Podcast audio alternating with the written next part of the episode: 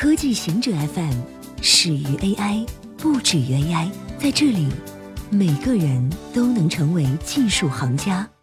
欢迎收听科技行者固定点，我们为您甄选更快、更即刻的全球科技情报。中兴即将恢复与美国供应商的商业合作。路透社报道，美国商务部周三宣布与中兴通讯签署了一项协议。为这家中国科技公司恢复运营铺平了道路。之前近三个月中，美国政府禁止美企向中兴通讯供应零部件。美国商务部表示，一旦中兴在美国一家银行的托管账户中存入四亿美元，禁令将被取消。这项禁令于今年四月宣布，导致中兴通讯的主要业务陷入停顿，也成为中美两国发生摩擦的原因之一。托管协议是中兴通讯上个月同美国商务部达成的十四亿美元和解协议的一部分。凭借和解协议，该公司可恢复对美国供应商的采购。中兴通讯的智能手机和网络设备产品都依赖于美国企业供应的零部件。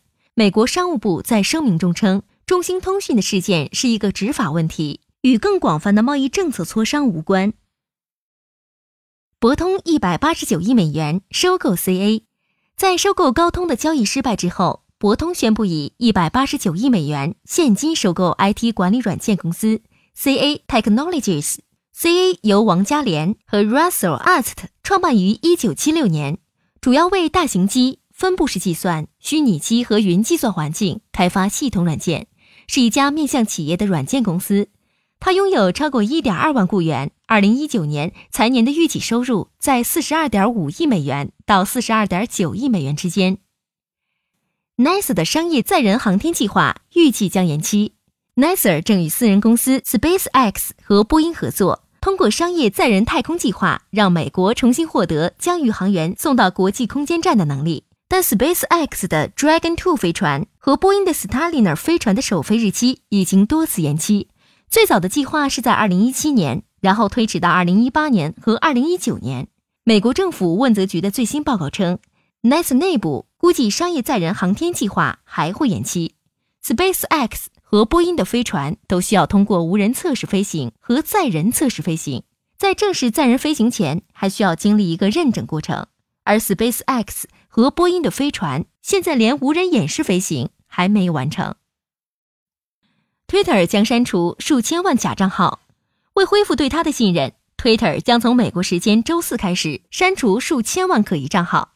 假账号是社交平台普遍存在的一种欺骗形式，许多用户会通过在 Twitter 或其他社交服务上购买机器人账号或假账号的方式来增加粉丝数量，购买社交影响力来增强其政治活动、商业活动或娱乐事业。Twitter 的决定将会立即产生影响。从周四开始，购买假粉丝的用户将会看到其粉丝数量出现显著下降。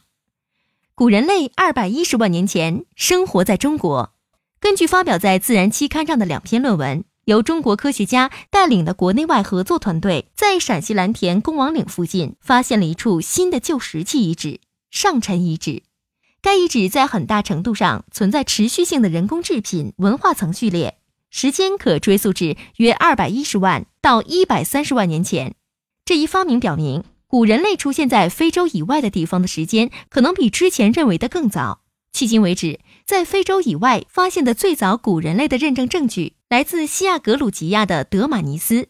该区域发现的直立人化石及遗留工具可追溯至一百八十五万至一百七十五万年前。研究人员表示。其他在中国和印尼爪哇岛发现的相关化石，可上溯至一百七十万到一百五十万年前。经过连续采样和小规模地质挖掘，研究人员在上陈遗址从顶部到底部的二十多个层位都发现了石器。这些旧石器主要出现在气候温暖和湿润的古土壤发育时期，少量出现在气候干冷的黄土层时期。同时，这些文化层的时间跨度长达约八十五万年。显示了古人类可能在二百一十万年到一百三十万年前曾反复生活在中国黄土高原。以上就是今天所有的情报内容，本期节目就到这里，固定时间，固定地点，小姑和您下期见。